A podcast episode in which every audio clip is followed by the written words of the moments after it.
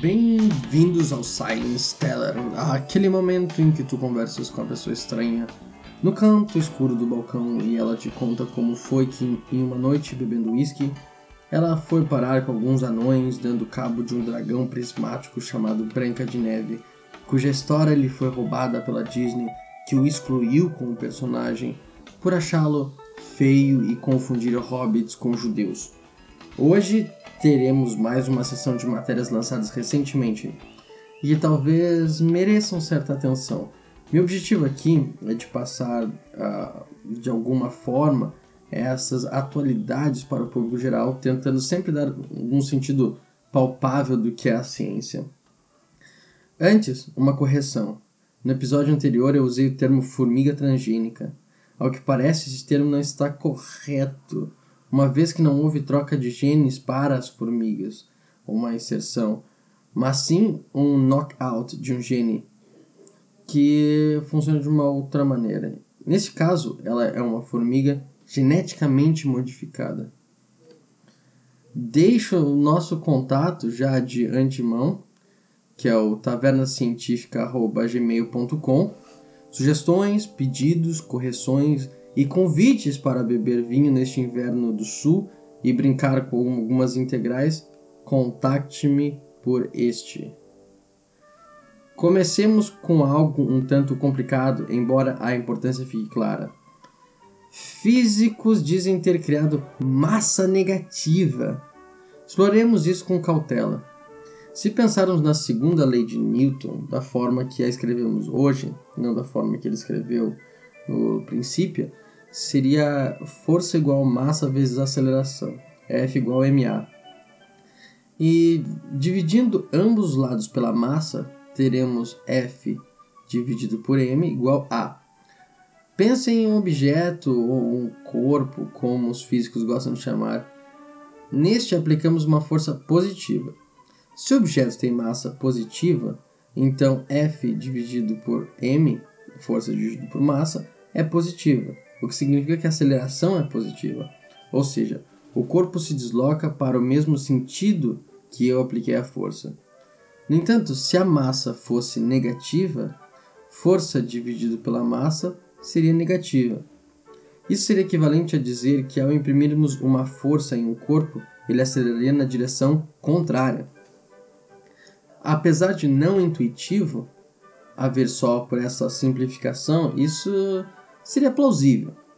Acontece que há mais coisas que fomos uh, verificando na realidade que parecem ser universais. Uma delas é a conservação de energia, onde nenhuma energia desaparece em qualquer processo, e sim transforma-se em outro tipo de energia. Essas uniões de leis do universo são levadas mais a fundo pela compreensão do mecanismo do universo pelos cosmologistas. Cosmo, do grego, o que significa tudo ordenado, também dado como o universo. As condições de energia são, dessa maneira, tais que qualquer coisa existente no cosmos deva satisfazê-las.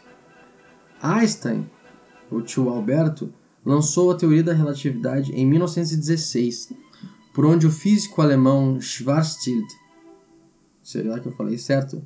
Schwarzschild, talvez, desenvolveu uma solução exata das equações que não é trivial para um espaço plano. A solução de Schwarzschild dá-se em uma massa do tipo pontual no espaço-tempo. Esta é a conhecida solução para um buraco negro, escondido em uma superfície chamada horizonte de eventos. Ok, e aí, César, o que é o horizonte de eventos? O nome é perspicaz. Entenda como se, além do horizonte, existe um lugar bonito e tranquilo que não podemos ver. Dizem, por onde a luz não escapa, entre aspas. Assim, como recebemos sinais sonoros para ouvir, ou mecânicos para sentir o toque, ou até de moléculas especiais para sentir gostos e cheiros, a observação visual é feita pela luz. De fato, o sinal mais eficiente que existe é a radiação eletromagnética, sendo a luz uma radiação destas. Podemos entender isso da seguinte maneira: Vamos dar uma definição. Momento é o produto da massa pela velocidade. Se quiséssemos jogar um objeto, digamos Adam Sandler, no espaço, teríamos que ter um momento autossuficiente. Adam Sandler, tendo certa massa fixa, isso nos faria necessitar que investíssemos em aumentar a velocidade até que ela seja o suficiente para conseguir escapar da gravidade da Terra. Esta velocidade seria a velocidade de escape do Adam Sandler na Terra. Daí vocês entendem por que seria mais fácil tirar um veículo espacial da Lua, enquanto que na Terra precisamos daquelas estruturas acopladas aos veículos para dar suficiente propulsão. O que define o quão difícil é algo escapar de algum lugar é esta relação de atração que depende das massas. No caso de um buraco negro, o volume é tido como tendendo a zero, e assim a densidade tende ao infinito. Algo na existência que tem propriedade que tenda ao infinito é chamado de singularidade na física. O buraco de minhoca é uma singularidade com um horizonte de eventos. A velocidade para a luz sair dele é mais alta que a velocidade da luz. Ah, como pelo tio Alberto a velocidade da luz é a mais alta da natureza, a luz não consegue sair, logo não podemos receber sinal de lá e nada é visível a partir de um certo ponto. Voltando ao assunto, o que acontece com a massa negativa é que a solução que levava ao buraco negro também leva a uma singularidade, todavia, desta vez, sem um horizonte de eventos. É a chamada singularidade nula.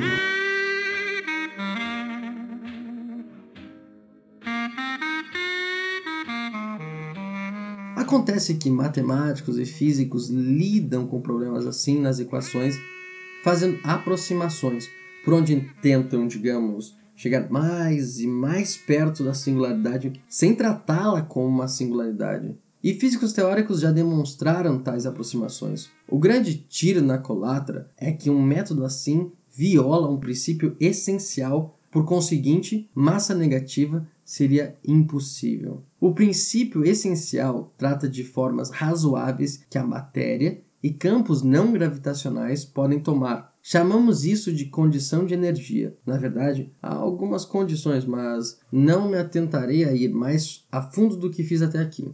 Por esta violação, no entanto, é que os teóricos mostraram como certas propriedades exóticas da matéria se dariam. O pulo do gato está no trabalho de Mimbarek e Paranjá. Não sei se é o certo como se pronuncia, mas voltando ao assunto. O teorema de energia positiva aqui, como a condição de energia, serve para um universo plano assintótico. Para uma melhor definição de assíntota, sugiro uma busca no YouTube. Toda descrição de objetos e realidade usa de um modelo de espaço. A partir da teoria da relatividade, o modelo é um de espaço-tempo, com como modelo de Minkowski, que inclui três dimensões de espaço euclidiano e uma dimensão de tempo. Estes autores recém-citados, no caso, usaram um modelo análogo de espaço que inclui o tempo, chamado de espaço de De Sitter. Neste espaço, não há o formalismo do espaço plano assintótico. Assim, a condição não é violada.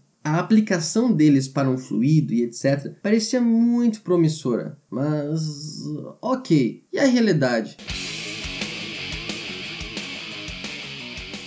Ah, é, a realidade. Vamos voltar a ela? Agora que temos umas informações a mais, podemos começar tudo de novo. Oi, eu sou o César, esse é o Science Teller e físicos dizem ter criado massa negativa.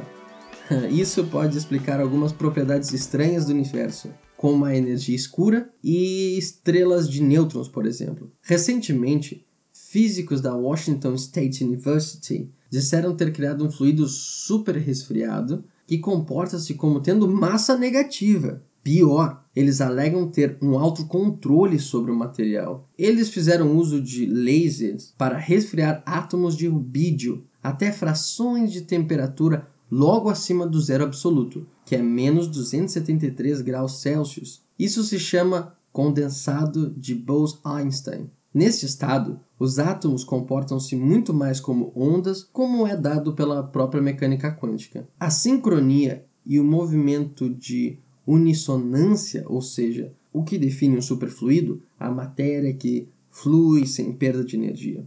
Eles usaram esses lasers para manter então a temperatura resfriada e o prenderam em um campo como em uma tigela. Depois, atingiram o material para frente e para trás a fim de alterar seu spin. Ah, é. Spin é bem fácil de achar a explicação pela internet, caso queiram. Aí que veio a loucura. Quando eles quebravam essa organização de tigela, isso permitiu que o rubídio viesse a correr rapidamente como se estivesse com massa negativa. Eu realmente disse vir no sentido de vir para nós. Nas palavras de Forbes, um dos autores, uma vez que se empurra, ele acelera para trás. É como se o rubídio batesse em uma parede imaginária. Embora isso pareça promissor, precisamos esperar que outros pesquisadores verifiquem e reproduzam tal estranheza em seus laboratórios. Por último, as propriedades esperadas para a massa negativa devem ser testadas. Ufa! Que a força esteja com a massa. Os links podem ser acessados abaixo nessa postagem. O artigo saiu na Physical Review Letters Negative Mass Hydrodynamics in a Spin Orbited Coupled Bose-Einstein Condensate.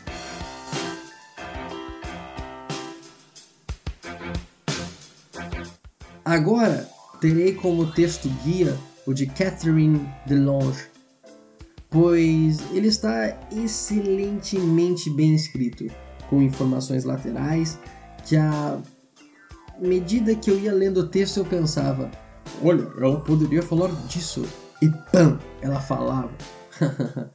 o texto se chama Em Sincronia Como tomar o controle de nossos relógios do corpo.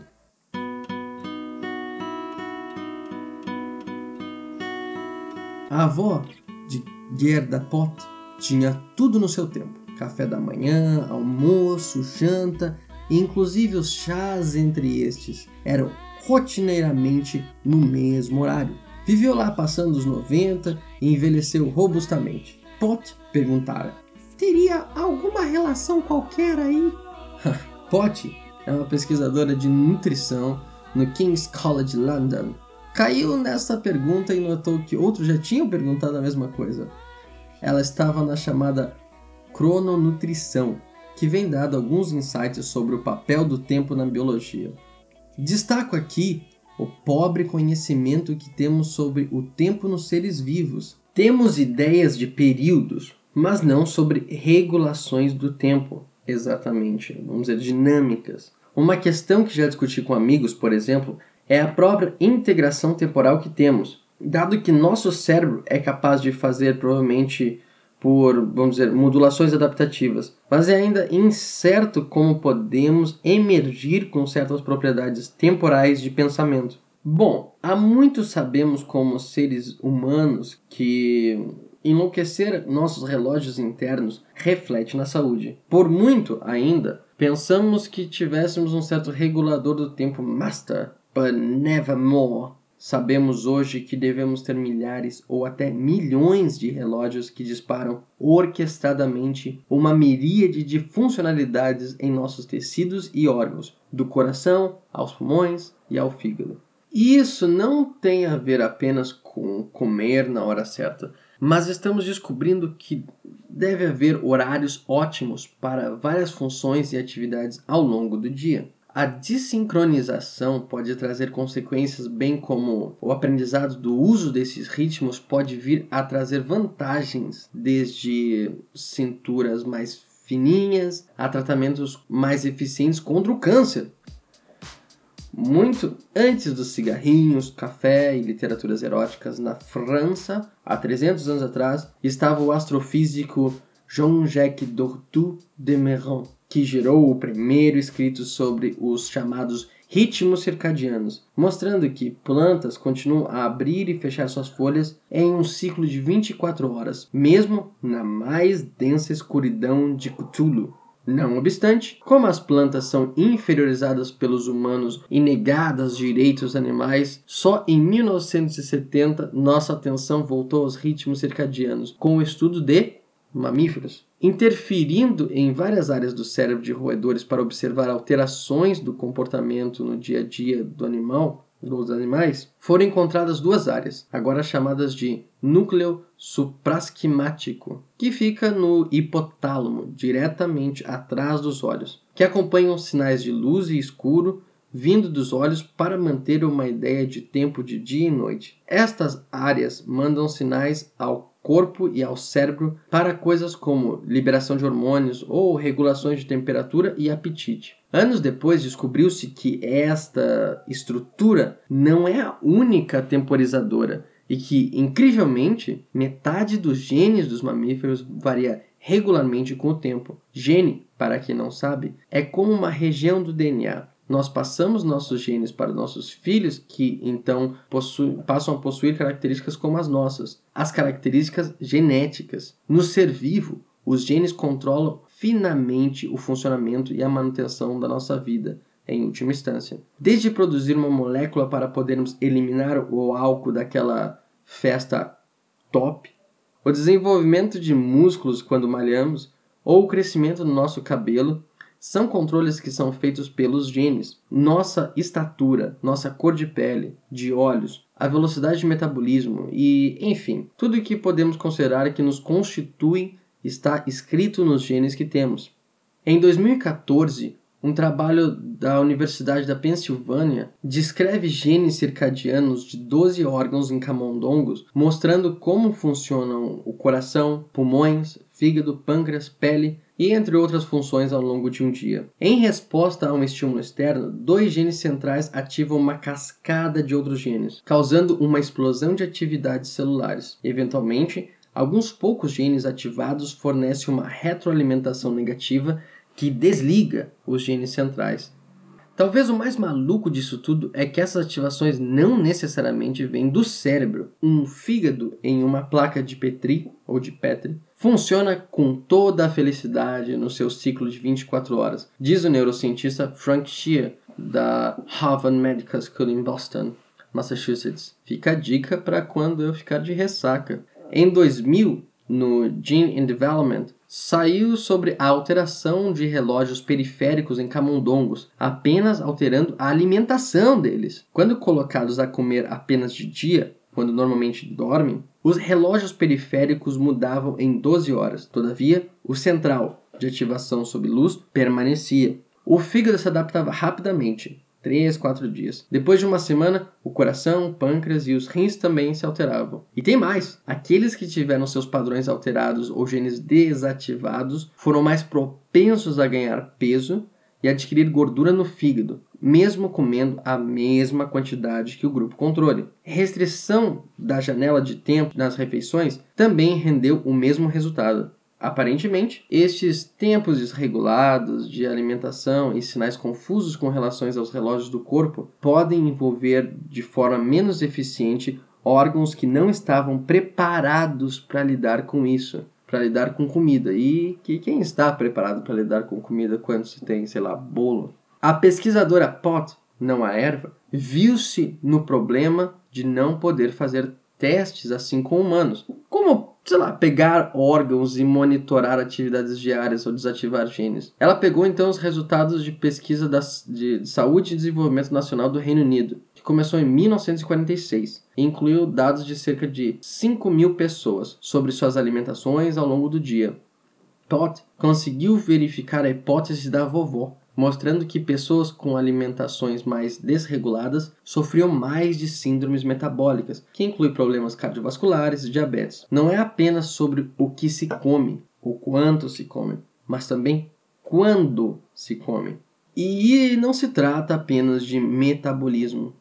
Está se começando a construir uma linha do tempo de atividades no corpo. Como exemplo, a explosão de atividades na manhã para a loucura do resto do dia, como com a liberação do hormônio de estresse cortisol, o que explica grande parte dos ataques cardíacos serem de manhã. Nossos pulmões trabalham com ritmos circadianos, sendo mais eficientes e com melhor resposta imune nas horas que precisamos, ou seja, na atividade do dia. E aí está a minha linda asma atacando tão à vontade de noite como pagãos em volta da fogueira. Adicionalmente, até Alzheimer e Parkinson têm episódios piores de tarde e de noite. E há até links com quadros psiquiátricos como depressão e esquizofrenia com ritmos circadianos. Esses achados podem dar nova luz não só sobre longevidade, como condições, digamos, diabetes, problemas cardiovasculares e obesidade e trabalhos noturnos. Incluindo nisso, também podemos esperar relações com jet lags espaciais, que é aquela mudança de fusos horários que se tem quando viaja em avião, e até jet lags sociais, que é o caso de demandas ativas em horários não adaptados aos nossos relógios, como em trabalhos e certas situações, que atinge, segundo esses dados da pesquisa, 80% dos europeus. Bom, muito embora isso pode parecer de todo ruim, há a possibilidade de otimizarmos sistemas, os nossos sistemas, para nossa saúde, como na fórmula de efeito tardio para asma, em função do cortisol, em um medicamento que foi aprovado alguns anos atrás à base de prednisona. Ainda, remédios para pressão tomados noturnamente aumentam em 60% a eficiência.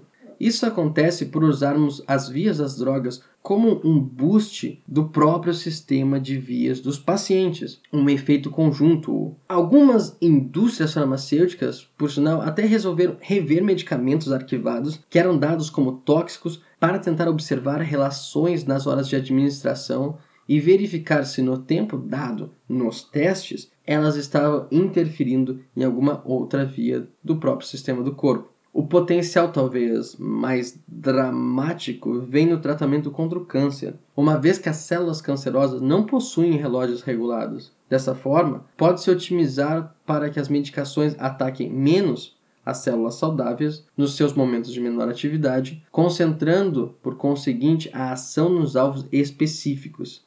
Assim, a cronobiologia pode tomar novos rumos no futuro, e mais atenção aos nossos tic-tacs internos podem conter a chave para uma nova medicina. No final, vovó sempre está certa.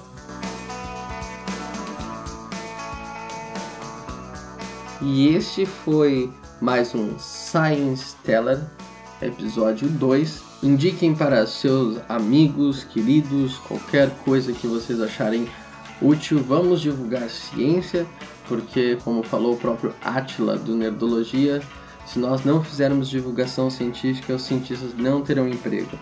E nós estamos cada vez mais nessa sociedade deixando uma lacuna entre o público geral e a ciência. Muito obrigado por ouvirem e até a próxima! close.